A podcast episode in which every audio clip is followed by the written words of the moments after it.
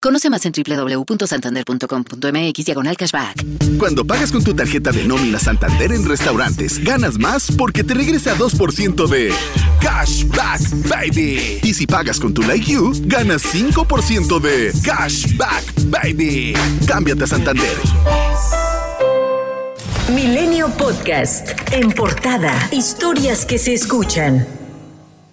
La Fiscalía General de la República informó que está gestionando una orden de aprehensión contra exfuncionarios de la entonces Procuraduría General de la República, entre ellos el exdirector de la Agencia de Investigación Criminal Tomás Cerón de Lucio, por la adquisición del equipo de inteligencia Pegasus por la cantidad de 456 millones 843 mil 149 pesos, sin que existiera justificación para su celebración y evadiendo los procedimientos de licitación pública. La institución indicó que los delitos delitos que se configuran hasta este momento son peculado, fraude equiparado y asociación delictuosa. En un futuro también se les podría acusar de espionaje.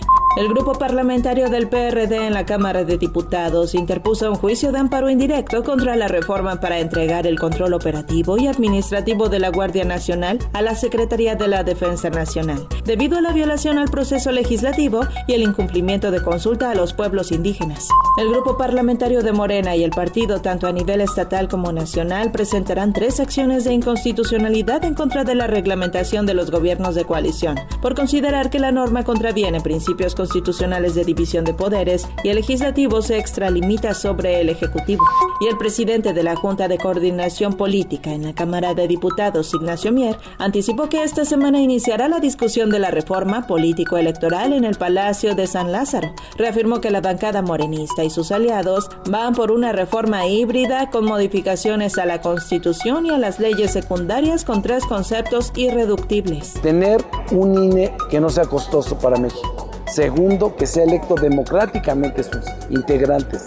Tercero, que se profundice realmente en la ciudadanización de los integrantes del Consejo General y que ellos respondan a los principios de certeza, legalidad, imparcialidad, equidad y transparencia en los procesos electorales. De acuerdo con el Instituto Belisario Domínguez del Senado de la República, la prisión preventiva oficiosa ha mostrado poca efectividad para contener el crimen, pues dicha medida aplica desde el 2008 para los delitos de delincuencia organizada, homicidio doloso, violación y secuestro, entre otros, pero lejos de disminuir su incidencia, aumentó 13% en el contexto de la crisis de violencia e inseguridad entre 2020 y 2022. El exgobernador de Oaxaca, Ulises Ruiz, anunció su intención de buscar la candidatura presidencial para las elecciones de 2024 por la vía independiente. Así lo expresó a través de redes sociales. Para construir un país donde tenga más quien se esfuerza más, quien trabaja más, quien estudia más, quien se chica más y no quienes extienden la mano.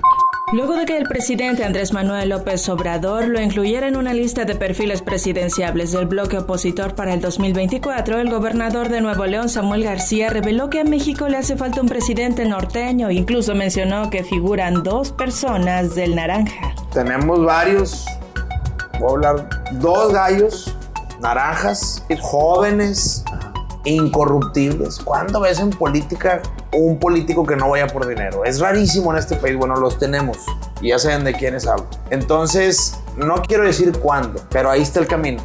Este domingo se implementó un fuerte operativo del Ejército, Guardia Nacional y Policía Estatal de Zacatecas en la carretera que conduce de la cabecera municipal de Jerez de García Salinas hacia la comunidad del Cargadero. Ocurrió luego de que pobladores de la sierra comenzaran a reportar desde el viernes por la noche detonaciones de arma de fuego en distintos puntos.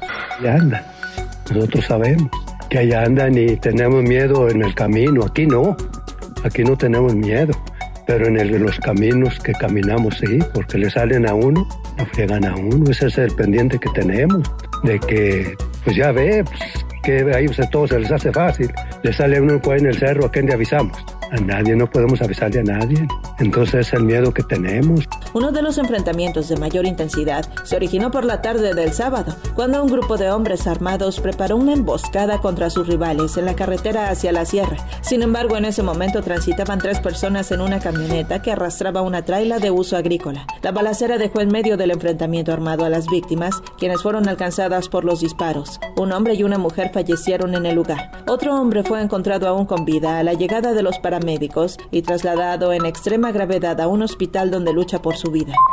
Un juez federal vinculó a proceso a 13 personas que se presume guardan relación con los sucesos que se presentaron en el municipio de Jiquipilas, Chiapas, donde presuntos miembros de los cárteles de Sinaloa y Jalisco Nueva Generación se enfrentaron y después atacaron al personal del ejército el pasado 10 de octubre. Y tras el paso de la tormenta tropical Carl en Chiapas, este domingo se informó del fallecimiento de tres personas, entre ellas dos rescatistas. El sábado, en la ranchería de Galeana, en Juárez, ambos desaparecieron durante las labores de apoyo a las personas damnificadas y este domingo fueron localizados sin vida, luego de que la lancha en la que viajaban se volcó. Además, 40 familias fueron desalojadas y hay importantes daños por lluvias. En un intento por aliviar la presión sobre la frontera norte ante la gran cantidad de migrantes expulsados de Estados Unidos, las autoridades mexicanas iniciaron el traslado a la Ciudad de México de cerca de un centenar de venezolanos sin alimentos y ninguna protección para el frío a las puertas de la Comisión Mexicana de Ayudas a Refugiados, la cual no labora durante el fin de semana.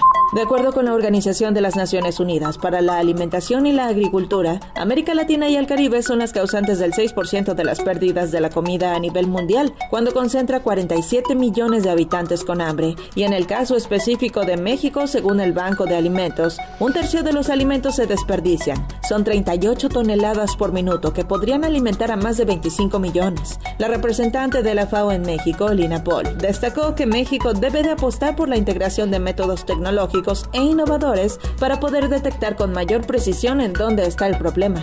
Especialistas de la Secretaría de Agricultura y Desarrollo Rural confirmaron el primer caso de influenza aviar AH5N1 de alta patogenicidad en un halcón en la cuenca del río Lerma en el Estado de México. Sin embargo, con esta detección también alertaron que humanos pueden contraer este virus. Milenio Podcast. Conoce más en www.santander.com.mx diagonal cashback. Cuando pagas con tu tarjeta de nómina Santander en restaurantes, ganas más porque te regresa 2% de Cashback Baby. Y si pagas con tu Like You, ganas 5% de Cashback Baby. Cámbiate a Santander.